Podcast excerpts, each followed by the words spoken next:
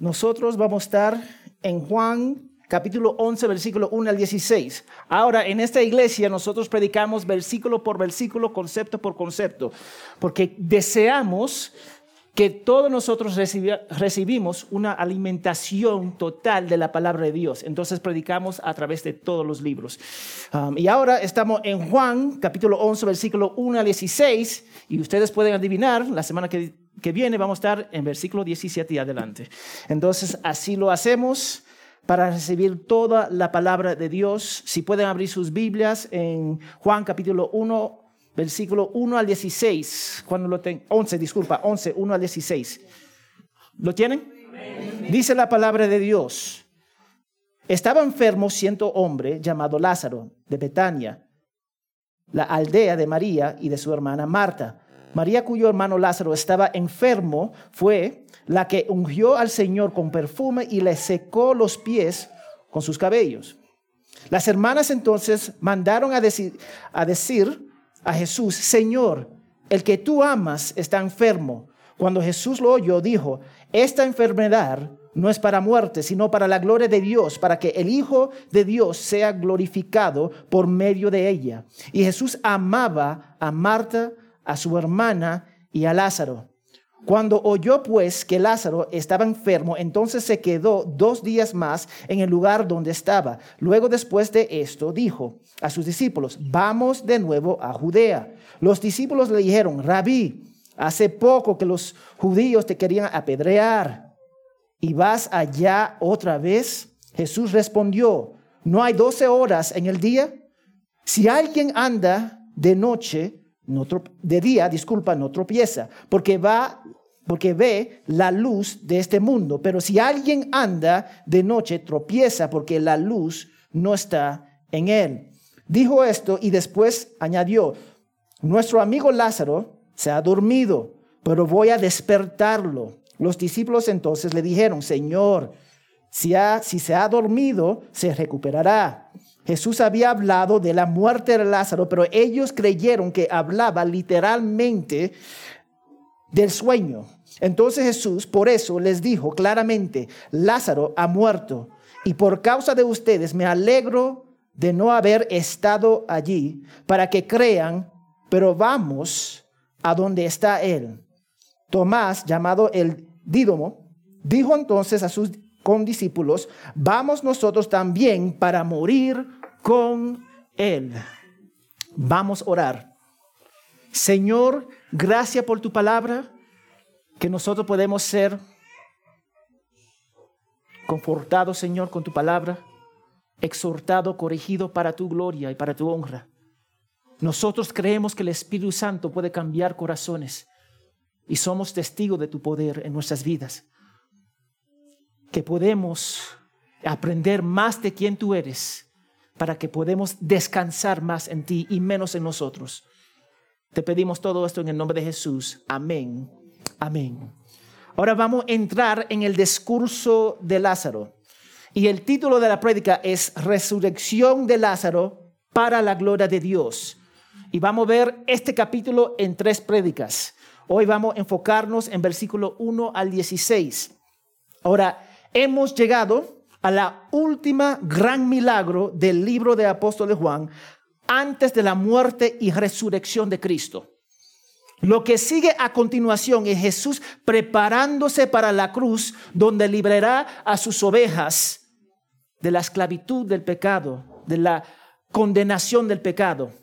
El Evangelio de Juan desea destacar la divinidad de Jesús para que las personas llegan a creer que Él es el Mesías prometido. Juan utilizó el simbolismo de siete para destacar lo que representa el número siete en la Biblia, que es culminación o perfección. Por ejemplo, hay siete milagros mayores, hay siete declaraciones de yo soy, más uno si cuenta el 858. Hay siete discursos mayores. Este libro son 21 capítulos que son siete por tres para mostrar la perfección. Jesús estaba por mostrar el milagro de la resurrección de Lázaro que prefigura su muerte y resurrección. va a entrar en la Pascua final, en cual se va a presentar como el Cordero sacrificial de Dios que quita los pecados del mundo. Como dijo Juan, ahí está el Cordero que quita el pecado del mundo. Estaba en transición hacia su muerte, porque con este milagro los fariseos se iban a mover para qué? Para matarlo. Este milagro, fue este milagro que ellos dijeron basta con Jesús. Y Él está a punto de morir en algunos días por el mundo para redimir a las personas que acudan a Él. ¿Cómo respondería nosotros sabiendo que vamos a morir en una semana? ¿Haríamos algo diferente? Vamos a comenzar el discurso de Lázaro y su resurrección y observan la soberanía, el poder de Jesús, incluso sobre la muerte. Para el cristiano, la muerte y la enfermedad forman parte del mundo caído, pero no es nuestro fin. No es nuestro fin. Porque sabemos que para los que aman a Dios, todas las cosas cooperan para bien. Pedro, él fue crucificado, él murió. Pablo murió también, pero ellos están en la gloria ahora. Ellos sufrieron un poquito para pasar la eternidad con el Padre. La enfermedad es solo un recordatorio del pecado y de que Jesús y la gloria nos esperan en el otro lado. Y muchas veces nos olvidamos de eso. Solamente nos enfocamos lo que estamos pasando en ese momento. Entonces el primer punto en cual yo quiero destacar es la enfermedad de Lázaro del versículo 1 al 6. Y para comprender la ubicación de este discurso, el apóstol Juan, necesitamos, él destaca algunos detalles. En versículo 1, el apóstol dice, él va a introducir un nuevo personaje que estaba enfermo y se llamaba Lázaro de Betania. Betania era un pueblo cerca del monte de Olivos, de dos a tres kilómetros de Jerusalén. Y fue la primera vez que se mencionó a Lázaro y teniendo en cuenta que los lectores de esta carta no lo conocían. Sin embargo, en versículo 2, él supone que conocían a María y Marta porque todos los evangelios transcribieron el relato de una mujer que ungió a Jesús con perfume y había secado ese perfume sus pies con su pelo. Él describe que fue María que ungió al Señor y secó sus pies. Este relato se va a describir en el capítulo 12, lo vamos a ver de nuevo en capítulo 12. Y es precioso, porque era para preparar a Jesús para su muerte. Así que ambas hermanas avisaron a Jesús diciendo, Señor, el que tú amas está enfermo. El que tú amas. Las hermanas representaba, respetaba, disculpa, a Jesús. Entonces lo llaman Señor como su maestro y ellas se ven a sí mismas como sus discípulos. Pero quiero que se fijen en esto. Aquel a quien amas. A quien a quien amas. Esa declaración. Constantemente hablamos, Jesús nuestro Salvador. Es cierto, Él es Rey de reyes, Señor de señores, pero pocas veces hablamos de ese amor personal. Ese amor tan profundo Jesús nunca demostró ser frío. No, desinteresado o ajeno a las emociones. Era y es amoroso. Y muchas veces olvidamos eso. Muchas veces no pensamos, pensamos en Jesús allá y nosotros acá. Él está acá arriba y nosotros estamos acá abajo. Esa es la percepción que tenemos de Dios, de Jesús. Pero Él tenía una amistad con ellos basada en amor. Él amó a María, a Marta, a Lázaro. Él intercede por nosotros al Padre. Él se fue para preparar un lugar para nosotros. Él contesta nuestras oraciones y Él volverá por su iglesia. Es nuestro amoroso Salvador y vivimos por Él porque Él nos amó primero. Así que las hermanas enviaron un mensaje al Salvador y el mensaje esperaba una respuesta. Por ejemplo, una vez yo salí de la casa, cinco minutos en el carro, yo en camino a la iglesia, y mi esposa me llamó y me dijo, se rompió un tubo en la cocina. Ella no dijo, ven, porque ya estaba implicado. Yo que yo tenía que dar la vuelta y regresar. Y cuando llegué en la casa, vi un riochuelo en la cocina y mis hijos haciendo todo para limpiarlo. Y yo, wow, ¿qué hago? Entonces llamé a alguien, empecé a cerrar las cañas. Ahí, ahí estaba. Pero ella esperaba una respuesta. Su declaración implicaba que yo tenía que responder. Es como cuando un hombre le pide la mano a una mujer. No es una pregunta retórica. Él no se queda acá, él se queda esperando porque él espera una respuesta. Es así. Las hermanas esperaban una respuesta del Salvador. O cuando la mamá de Jesús dijo, se acabó el vino. implicaba que él tenía que hacer algo. Y él sabía que implicaba eso. Entonces él respondió.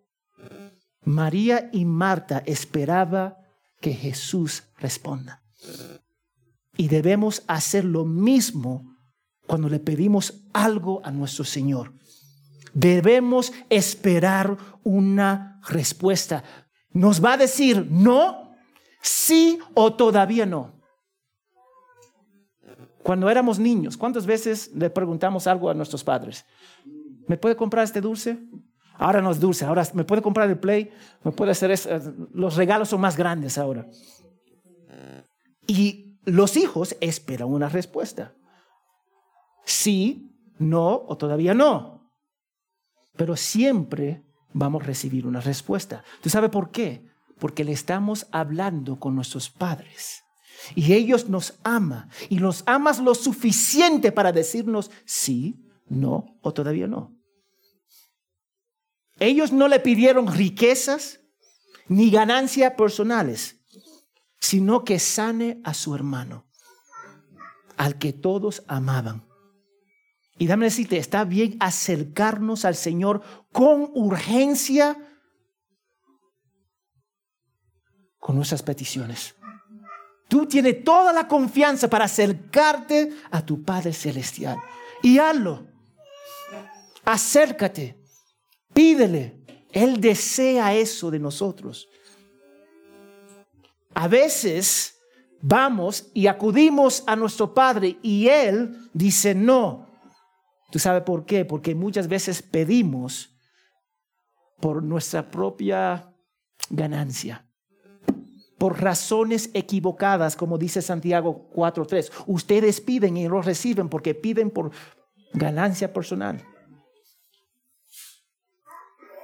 mira, la mayoría de nosotros tenemos, tenemos esos amigos y familiares en cual nosotros, si estamos en necesidad, podemos acudir a ellos y decir, préstame. Nosotros tenemos personas así. Todos nosotros tenemos personas así. Podemos acercar, a veces el esposo, la esposa, madres, padres, qué sé yo. Pero todos tenemos personas en cual nosotros podemos acudir cuando necesitamos dinero prestado. Y solo pedimos cuando hay una emergencia. Lo interesante es que la mayoría de nosotros, Dios no está en esa lista. No queremos pedirle a Dios. Nos sentimos más cómodos a pedir a nuestros familiares que a Dios. Porque muchos de nosotros no queremos esperar. No queremos ahora. María y Marta acudieron a su único Señor, Salvador y Rey. ¿Y para qué? Mira, para la gloria de Dios. Jesús respondió, va a ser para la gloria de Dios, en versículo 4 al 6. Mira cómo respondió Jesús en el mensaje, al, al mensaje que él recibió en versículo 4. Él dijo, esta enfermedad no es para muerte, sino para la gloria de Dios, para que el Hijo de Dios sea glorificado por medio de ella. Parece que Jesús estaba dando a entender que su enfermedad no era tan grave y que se iba a recuperar. Entonces no había urgencia. Y así por lo menos los discípulos lo entendieron. Jesús estaba afirmando que esa enfermedad sería utilizada para la gloria de Dios porque cuando Él interviene como el Hijo de Dios, el Padre va a ser glorificado. Y dame decirte algo acá, lo he mencionado en esta carta ya. La gloria de Dios es su principal preocupación y es inseparable de su naturaleza. Él está más preocupado por su gloria que por nosotros. Y yo sé que eso duele, pero así es.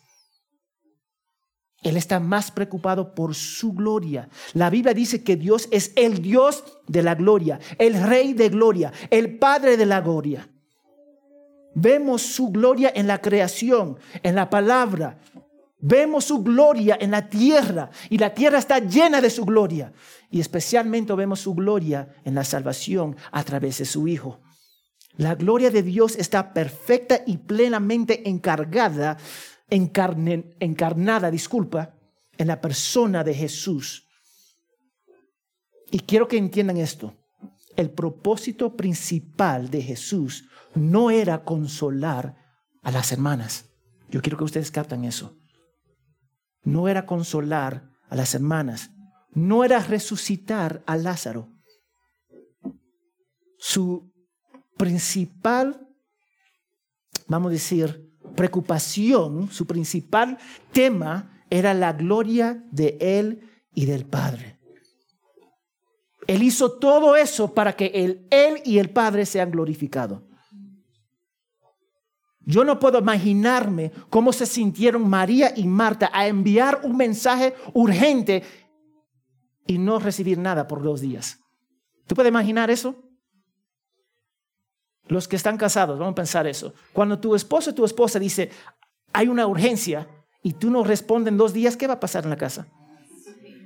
¿Flores y luces? ¿Qué, qué, va a pasar? Sí, va a haber una emergencia en la casa. Ellos le enviaron un mensaje y no vino al toque. Pero ellas, porque acá no dice que se molestaron, ojo, no dicen eso. Puede ser que ellas entendieron que los tiempos de Dios no son los tiempos de ellas y los caminos de Dios no son los caminos de ellas. Y es, es un concepto que muchos de nosotros tenemos que aprender.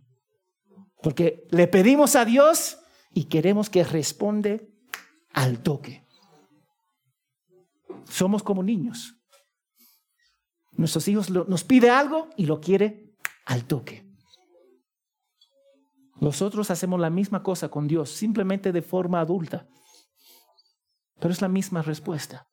Queremos lo que queremos.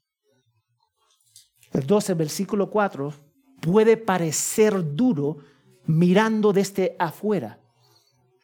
Sin embargo, Juan lo aclaró rápidamente diciendo que Jesús amaba a Marta, a su hermana y a Lázaro en el versículo 5. Normalmente cuando se menciona a Marta, me, imagino que ella es la mayor. Es la mayor de todos los, los chicos, de los hermanos. Había una cercanía como familia entre Jesús y ellos. Y lo más probable era que ellos pasaron tiempo juntos. Jesús no estaba siendo duro con el mensajero, simplemente tenía otros planes para maximizar la gloria de Dios, la gloria del Padre. Y cuando las cosas se hacen para la gloria de Dios, siempre, siempre, siempre les va a dar provecho y beneficio para las personas que se someten al Padre. Todas las personas que se someten al Padre y piensan en la gloria de Dios primero, siempre va a recibir un beneficio y el máximo beneficio, porque estamos pensando en Dios y su gloria más que en nosotros mismos. Tenían un plan. Jesús tenía un plan que ellos no comprendían, ni ellas ni los discípulos. Pero Él lo cumplió con excelencia y para la gloria del Padre. Lo que Jesús hizo a continuación seguramente dejó perplejo a las personas que leían este Evangelio. Mira lo que dice el versículo 6. Cuando oyó, pues que Lázaro estaba enfermo, entonces se quedó dos días más en el lugar donde estaba. Una vez más, si tu cónyuge dice, ayúdame, haga eso, algo urgente, y no respondemos con dos días, ¿qué va a pasar? no termina bien. Entonces se quedó dos días y nosotros pensamos, wow, Jesús no, no, está considerando a las hermanas. podemos llegar a eso, ¿sí o no? Rápidamente. Pero yo me quiero centrarme en esta frase. Entonces se quedó dos días más. Jesús sabía que estaba enfermo y puede ser cuando recibió el mensaje ya murió Lázaro. Pero su decisión de quedarse dos días más estuvo motivado por el amor hacia sus discípulos. Ya vimos, el principal propósito era la gloria de Dios. Pero esto es cierto por varias razones. Uno, al quedarse Jesús profundizó la fe y la dependencia de María y Marta. ¿Cuánto a nosotros nos gusta esperar? Nadie les gusta esperar. Nadie les gusta. Yo soy primero, ojo, mi esposa puede testificar, a mí no me gusta esperar. Pero tengo que hacerlo.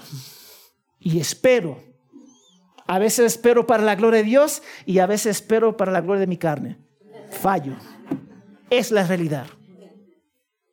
Pero él quería profundizar la dependencia de María y Marta. Cuando nosotros esperamos en Dios, descansamos más en Él y menos en nosotros. Yo conocí varios, yo trabajé en dos universidades en los Estados Unidos y varios de, esos jóvenes querían casarte y las, las señoritas también. Se querían casar y lo forzaban y muchos terminaban divorciadas o divorciados porque querían forzar las cosas, porque no querían esperar. Tenemos esa tendencia de no desear de esperar, que muestra que nosotros queremos manejar las cosas. ¿Cuál fue el pecado de Adán y Eva? Ser como Dios. ¿Cómo nosotros podemos ser como Dios? Manejando nuestra vida como nosotros deseamos.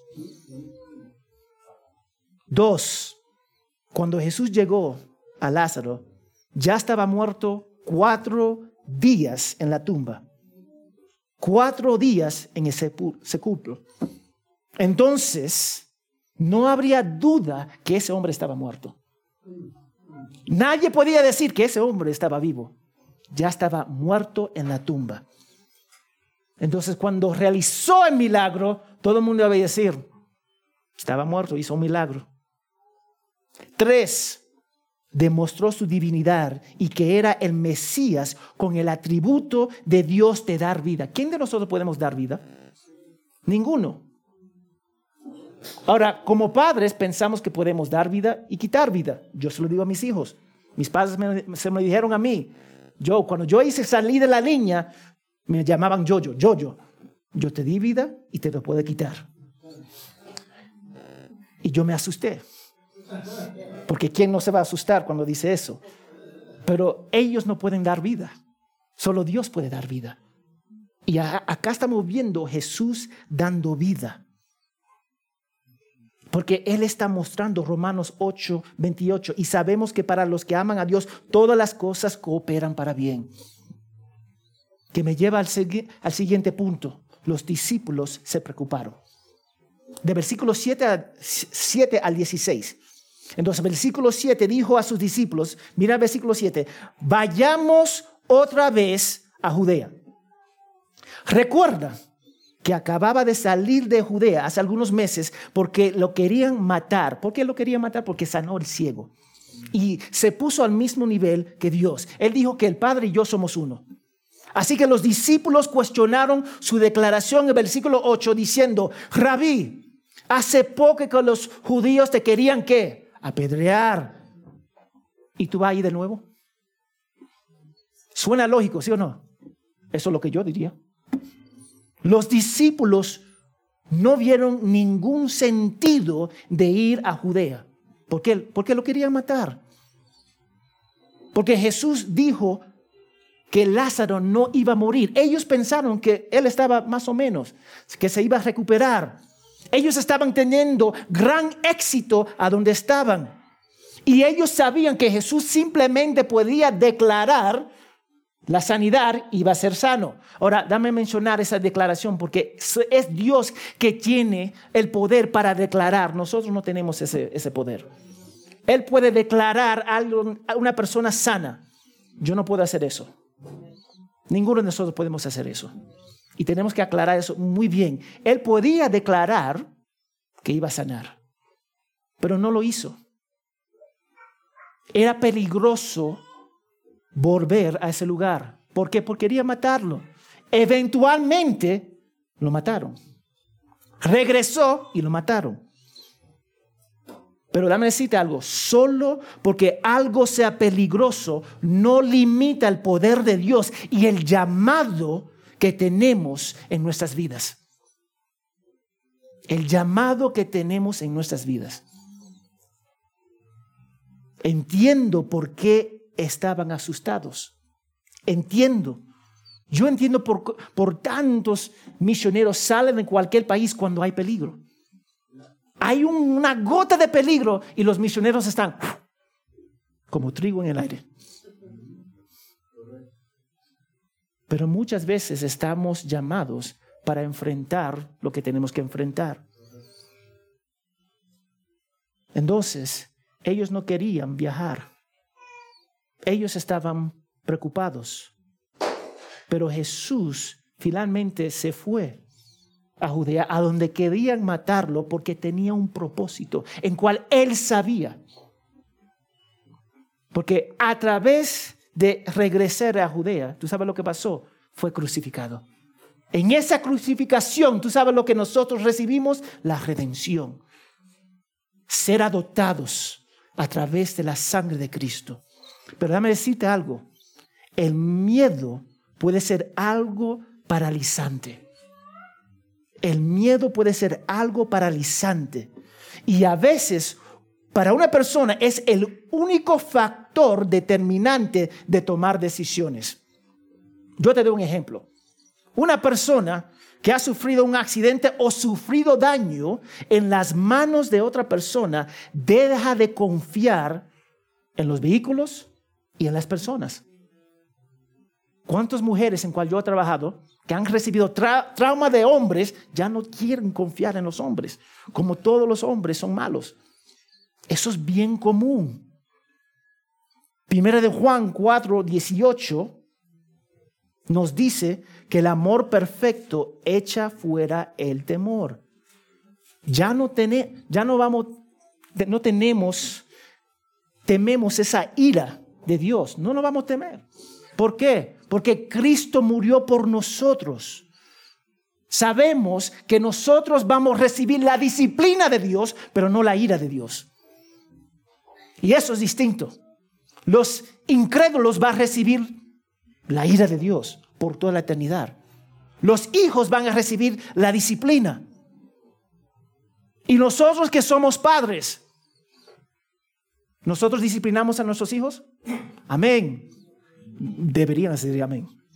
Ahora, cuando tú disciplinas a tu hijo, tú, tomas sus mochilas y los sacas de la casa. A veces queremos hacer eso. Yo soy sincero. Pero no hacemos eso. Disciplinamos a nuestros hijos porque amamos a nuestros hijos. Dios tiene control de todas las cosas. No debemos preocuparnos porque somos hijos adoptados en Jesús y confiamos en Dios a pesar de la circunstancia. Los discípulos dejaron llevar, se dejaron llevar por el temor. Y por eso intentaron a convencer a Jesús que no fuera. No vaya. Porque el temor les llevó. Y Jesús respondió en versículo 10 al 9 diciendo, vamos a versículo 10, 9 al 10, disculpa. Dice, no hay 12 horas en el día y si alguien ande de día, no tropieza porque ve la luz de este mundo. Pero si alguien anda de noche, tropieza porque la luz no está en él. Los judíos separaban el día entre 12 horas. Y durante ese tiempo, el día, no había, bueno, vamos, vamos, vamos a entender, ellos tenían linternas, tenían electricidad, tenían las estrellas, el fuego y la luna. Eso era su luz. Entonces, para trabajar era más seguro durante el día o la noche. El día, por supuesto. Era más seguro, menos peligros. Entonces, yo quiero que ustedes entiendan eso, pero en un sentido más profundo, se nos recuerda que Jesús es la luz del mundo, como vimos en capítulo 8. Mientras estuvo en el mundo, mientras Jesús estaba caminando con ellos en su ministerio, fue el día.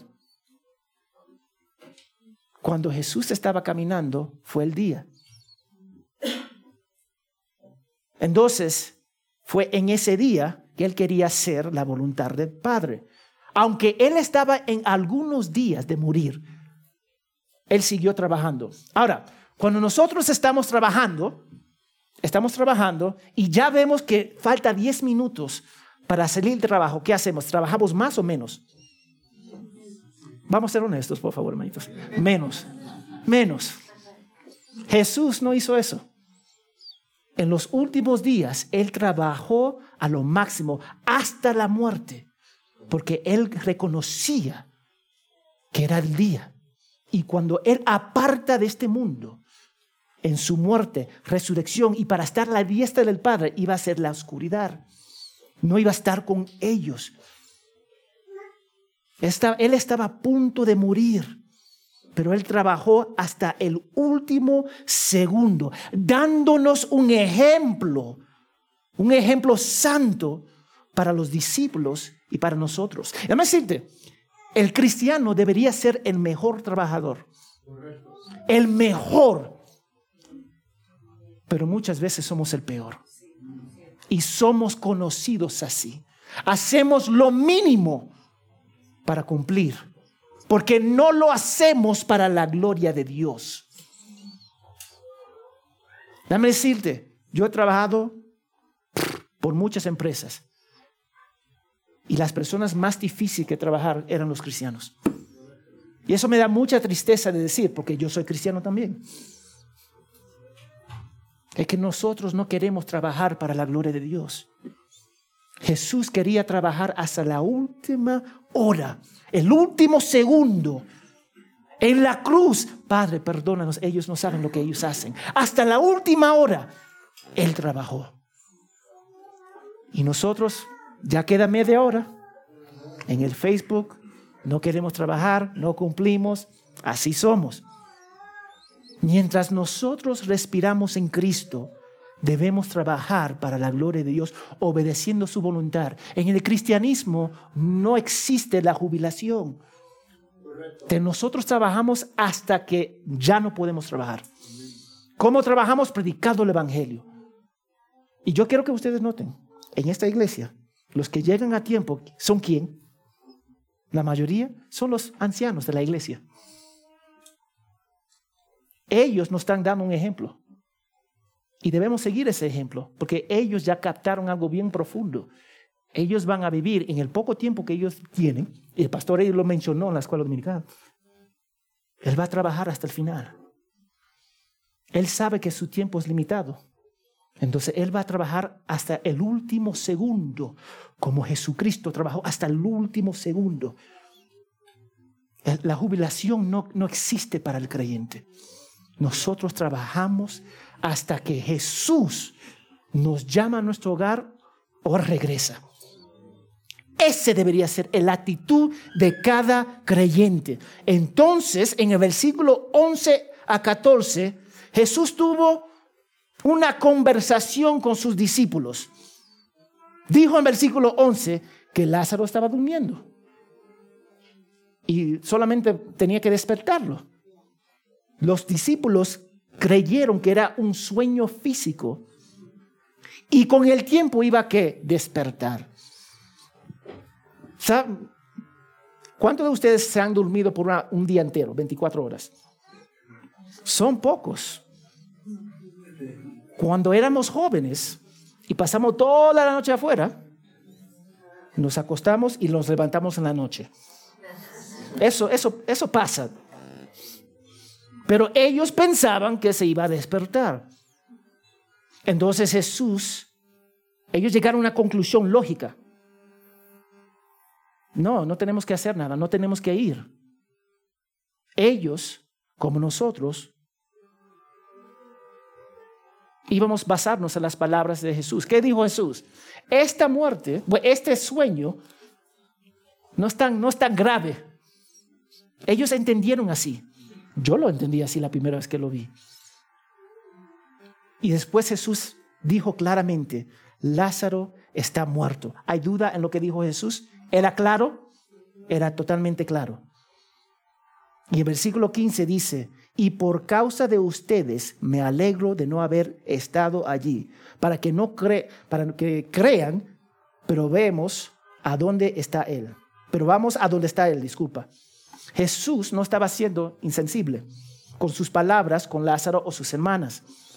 Estaba diciendo que se alegraba de no estar en ese punto a donde estaba Lázaro enfermo para evitar que muriera porque iba a mostrar a sus discípulos la gloria de Dios, resucitándolo de entre los muertos y aumentando la confianza de ellos. Aumentando la confianza. Tenía un propósito. Tenía un propósito. Yo empecé a trabajar con mi papá a los nueve años. Nueve años empecé. ¿Tú sabes por qué? Porque quería la ropa moderna. Y mi papá dijo, oh, ¿tú quieres ropa? Amén. Venga a trabajar conmigo. Y trabajé en un taller, limpiando un taller, ayudando con los carros. Y cuando me dieron mi sueldo, ese poco dinero que me dieron, era poco, 50 dólares, algo así, me dieron ese dinero y compré una camisa, ropa, y yo cuidé esos artículos de ropa con precisión. Me duraron años. ¿Tú sabes por qué? Porque trabajé por ella. Tenía valor. Yo, lo yo, yo entendí lo que significa trabajar por el dólar, por el sol. Pero antes de eso no tenía concepto. Entonces, yo quiero que ustedes vean. Suena insensible lo que está diciendo Jesús, pero tenía un propósito, aunque ellos no lo entendían, y se lo explicó. Y aún explicándose, ellos no entendieron. ¿Cuántas veces nosotros como niños recibimos consejo de nuestros padres y nosotros no entendemos? Pucha, muchas veces. No entendieron. Pero Jesús, fiel caminó con sus discípulos porque amaba a sus discípulos. Él quería aumentar la fe de sus discípulos. Pero Tomás pensó que Jesús iba a una misión suicida. Al final, el versículo 16. Y dame decirte, en un sentido, él tiene, era correcto, porque iba a morir. Pero él dijo, vamos a morir con él vamos a morir con Él. ¿Nosotros podemos morir como Jesús murió? No, ¿por qué? Porque no somos Jesucristo. La, la, muerte de Jesús es único. Y Él no podía morir con Jesús. Murió sufriendo como discípulo, pero no murió como Jesús. No murió no podía hacer lo que él iba a hacer. Yo tengo tres hijos. Yo no di luz a ninguno de ellos. Yo estaba presente, pero yo no puedo comprender lo que pasó mi esposa o ninguna mujer. Y le doy gracias a Dios, porque eso no es mi llamado. Pero no puedo entender. Yo no puedo ponerme en su lugar. Ninguno de nosotros podemos ponernos, en el lugar de Jesús. Porque lo que Él hizo en esa cruz fue morir por nuestros pecados, las consecuencias de ellas en frente de Dios. Entonces, ¿qué significa esto para nosotros hoy en día? Cristo, en Cristo, todo lo que pasamos tiene un propósito. Todo. No importa lo que sea, en Cristo tiene un propósito. Puede ser que no la entendamos o incluso nos lleva a la muerte, pero tiene un propósito divino. ¿Tú sabes cuántos mártires han, sabiendo, han muerto, disculpa, sabiendo que su muerte llevó a un vivamiento? Pero nunca lo conocían. Ellos solamente murieron por Cristo y eso trajo avivamiento. No vieron la cosecha, pero eran parte de. Así es. Jesús tiene un propósito para la enfermedad, para la muerte y aún nuestras circunstancias hay un propósito y debemos confiar en Él. Y a medida que nuestro cuerpo y mente va decayendo, porque nadie acá se está poniendo más joven, ninguno de nosotros, ninguno de nosotros nosotros estamos yendo, decayendo físicamente. Yo tengo 42 años. Cuando yo tenía 20 años yo pensaba que podía hacer cualquier cosa. A los 42 años ya mi cuerpo dice basta. Vamos a tomar un descanso. Y me imagino a los 60 años va a ser peor. Así va a ser. En mi mente yo voy a ser joven, pero mi cuerpo me va a decir que soy viejo. Así es. Es eso lo que va a decir, mentiroso. Pero aunque nuestro cuerpo va decayendo, Jesús sigue siendo nuestro Salvador. Y déjame decirte, en Jesús yo voy a tener un cuerpo glorificado y perfecto. Y Él mismo me dijo que Él va a regresar por mí y por ustedes, si confía en Él. Entonces yo te pido, no pierda su tiempo para salvar su juventud. Mujeres, ojo, escúchame. Mujeres, no pierda su tiempo de que yo quiero guardar mi juventud. Abraza cada etapa que Dios te da. Amén, para la gloria. Abraza cada etapa, porque Dios es bueno y fiel. Nosotros tenemos que entender, aunque nosotros estamos envejeciendo, es un recordatorio de las consecuencias del pecado, pero más importante, de la soberanía de Dios, de usarlo para su gloria, si somos verdaderos discípulos. Abraza cada etapa en cual te encuentras. Yo, yo hablo con padres, con pequeños que, tienen hijos pequeños. Ay, no duermo, no hago eso. No Y me da una lista y yo le digo, gózate de esta etapa, porque lo va a extrañar. Gózate. Yo me recuerdo cuando Cristian era así. Y ya es más alto que yo. Ya Miqueas me alcanzó. Ya Liana no es una bebé. Gózate de cada etapa que Dios te da, porque es un regalo. Y sepa que Dios es soberano sobre todo. Él lo va a usar para su gloria. Simplemente tenemos que rendirnos a Él. Y esto es una advertencia. Nuestra enfermedad, circunstancia, heridas, dolor, no son excusas para que no confiamos en Dios y obedecemos su palabra. El hecho que estamos sufriendo, el hecho que estamos pasando pruebas, no nos da excusa de desobedecer a Dios. Déjame hacerlo una forma más lógica, algo más, una ilustración más sencillo. Si son casados, o si no son casados, son hijos. y están molestos en el día, ¿tú tienes el privilegio de desobedecer a sus padres o no amar a tu esposo o tu esposa? No.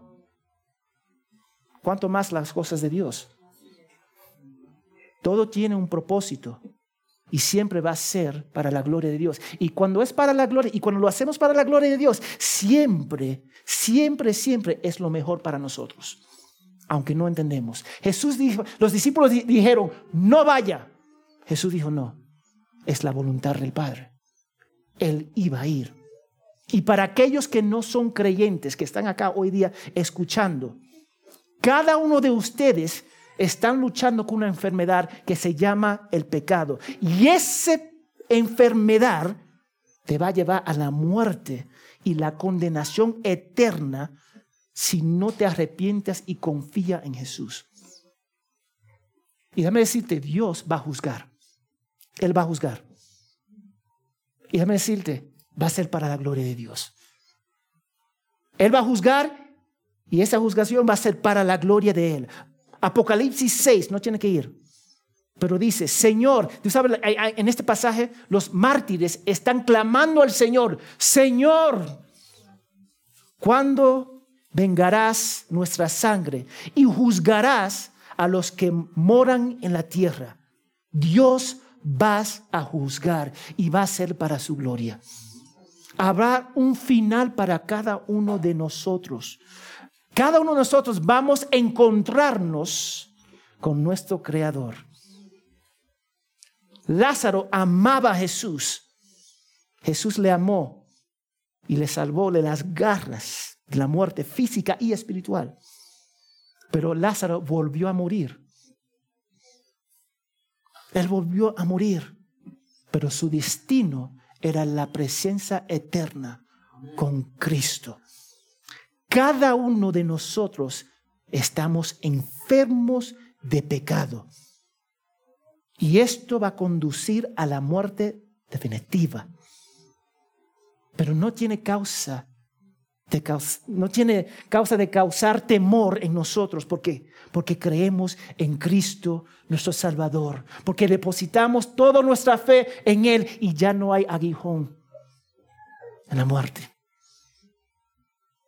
Cuando nosotros depositamos nuestra confianza en Cristo, Él va a eliminar todos nuestros pecados, pasado, presente y futuro. Él va a pagar la pena ante el trono, el tribunal de Dios y nos va a vestir con su perfección. Y esa perfección necesitamos, necesitamos para estar en su presencia. Yo necesito perfección. Ustedes necesitan perfección. Y esa perfección solamente se puede lograr en Cristo. Quiero darte una advertencia. Quiero darte una advertencia, hermanos. Todos nosotros tenemos seres queridos que han partido de este mundo. Todos nosotros. Yo me recuerdo cuando estaba con el hermano Quique, el esposo de Gaby. Y él estaba a punto, él estaba frágil, pero estaba ansioso de estar con su padre.